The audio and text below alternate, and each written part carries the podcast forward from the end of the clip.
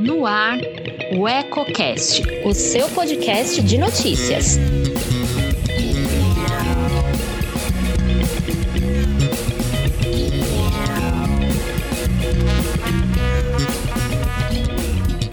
Olá, aqui é a Priscila Pegatin e te convido a acompanhar agora o Eco Brasil, com as principais notícias do país nesta quarta-feira, dia 5.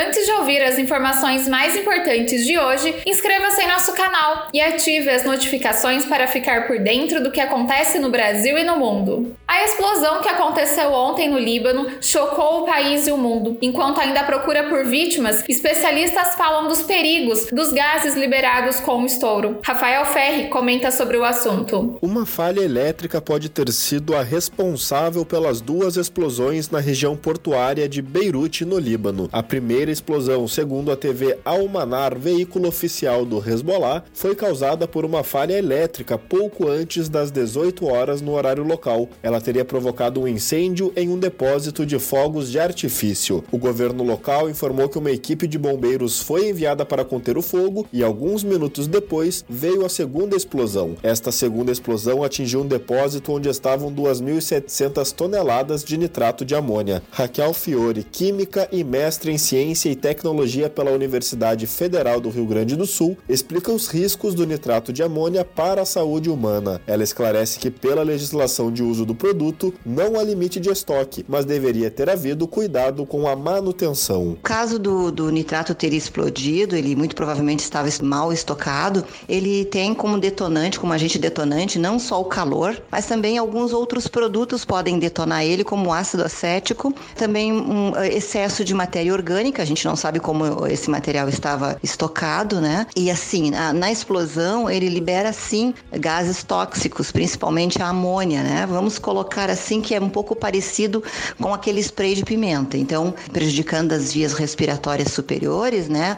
É, ele é extremamente tóxico pelos gases que libera. Apesar das declarações do governo libanês, ainda não foi descartada a possibilidade de um atentado terrorista. Para Bruno Lima Rocha Professor dos cursos de Relações Internacionais e de Jornalismo da Unicinos do Rio Grande do Sul, a explosão em Beirute deve resultar em mais problemas para o país, principalmente por ter atingido um local tão importante para a economia. A explosão no porto de Beirute é uma tragédia para o país, porque a maior parte do comércio internacional de um país já muito abalado economicamente, muito abalado economicamente, se dá pelo porto de Beirute. A concentração de nitrato de amônia que teria sido apreendido por envios de países do Golfo Pérsico, monarquias árabes muito reacionárias, sendo que enviava material explosivo para serem empregados na, no conflito interno da Síria, é a versão mais próxima da, da explosão. De acordo com o governo local, a tragédia deixou mais de 100 mortos, 4 mil feridos e 100 desaparecidos. De volta às aulas em escolas estaduais, uma portaria do MEC prevê que instituições federais de ensino técnico e profissionais poderão manter as atividades remotas até o fim do ano. Reportagem Paulo Oliveira. O Ministério da Educação publicou portaria que autoriza instituições federais de ensino médio, técnico e profissional a suspenderem as aulas presenciais até 31 de dezembro deste ano por conta da pandemia da Covid-19. Segundo o documento que foi publicado no Diário Oficial da União desta quarta-feira, esses estabelecimentos vão poder optar pelas aulas remotas durante o período ou pela reposição da carga horária. De acordo com a portaria, as instituições que optarem por suspender as aulas poderão alterar os seus calendários escolares, inclusive os de recesso e de férias. Além disso, segundo o documento, será de responsabilidade das instituições a definição das atividades curriculares a serem substituídas, a disponibilização de ferramentas e materiais, as orientações e o apoio para o acompanhamento e o desenvolvimento dos estudantes, bem como a realização de avaliações. Em junho, o Ministério da Educação publicou portaria com teor semelhante, mas que tratava da autorização para que universidades federais ofertem o ensino à distância até o final deste ano.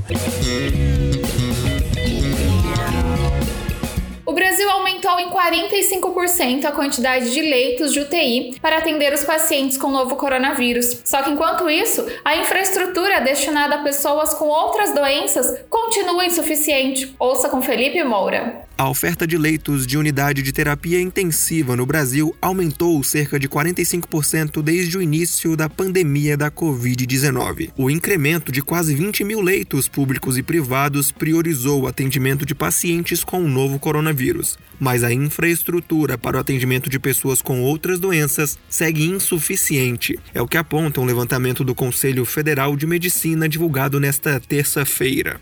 Atualmente, o país tem 66.700 mil leitos de UTI, mas com o fim da pandemia, o Conselho alerta que parte dessa infraestrutura deve ser desativada e o sistema de saúde tenha que atender a pacientes com a Covid-19 e outras doenças sem ter condições para tal. Excluindo-se os leitos exclusivos para a Covid-19, 14 estados oferecem na rede pública uma proporção de leitos por 10 mil habitantes abaixo do que recomendam as autoridades em saúde. Além disso, o Conselho Federal de Medicina aponta a desigualdade de acesso aos leitos de UTI. Enquanto na rede particular são 5 leitos para cada 10 mil pessoas, no Sistema Único de Saúde, o SUS, o número cai para apenas 1,1 leitos para cada 10 mil habitantes. A análise mais adequada, que leva em conta a quantidade de leitos por 10 mil habitantes em cada estado, mostra que das 14 unidades da federação com números inferiores ao recomendado, quatro delas, que são Goiás, Mato Grosso do Sul, Santa Catarina e Sergipe, têm números inferiores à média nacional para leitos SUS. No recorte geográfico, o Sudeste, que tem a maior população, concentra 52% das unidades de terapia intensiva de todo o país. Já a região Norte tem 5% dos leitos no Brasil. Uma pesquisa recente feita pelo IBGE coloca em pauta o desperdício de água. Segundo o levantamento, cerca de 40% da água distribuída no país não chega ao consumidor final. Felipe Moura lista principais causas do problema. A cada 100 litros de água que entra no sistema de distribuição, cerca de 40 não chega ao consumidor final. A mais recente pesquisa nacional de saneamento básico publicada pelo IBGE aponta que o desperdício de água no Brasil é de 38,9%. Entre as explicações para tamanho desperdício estão os vazamentos nos reservatórios que armazenam a água e durante o processo de distribuição na própria rede, por exemplo. No entanto, os famosos gatos também contribuem para o índice de perdas na distribuição. Isso porque, embora a água roubada chegue a algum lugar, não é contabilizada de forma oficial pelas empresas distribuidoras.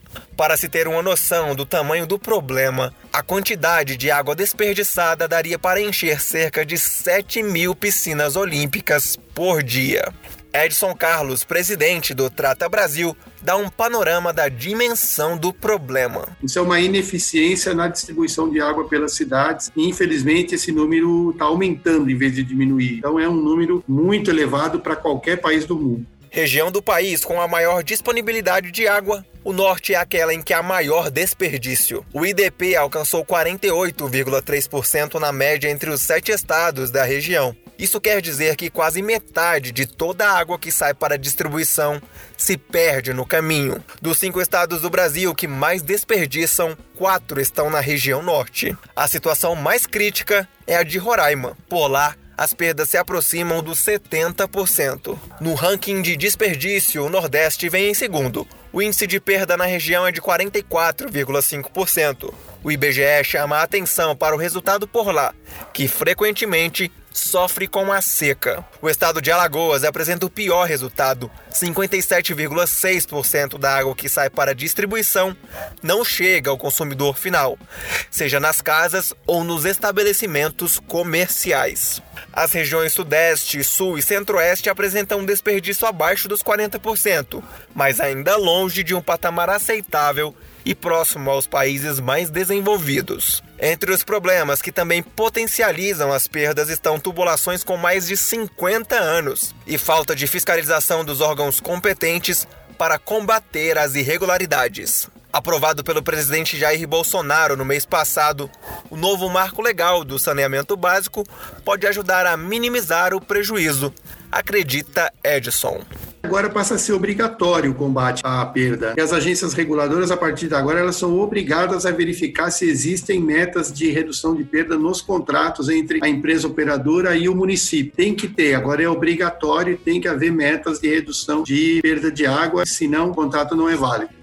De acordo com um estudo do Trata Brasil sobre as perdas, os impactos do desperdício são amplos. Além do prejuízo ambiental e as pessoas mais pobres, que são impactadas primeiro pela falta de água, a economia também sente. A estimativa é de que as empresas perderam 12 bilhões de reais em faturamento por causa do desperdício em 2018. Isso é equivalente a tudo que foi investido em água e esgoto no Brasil naquele ano.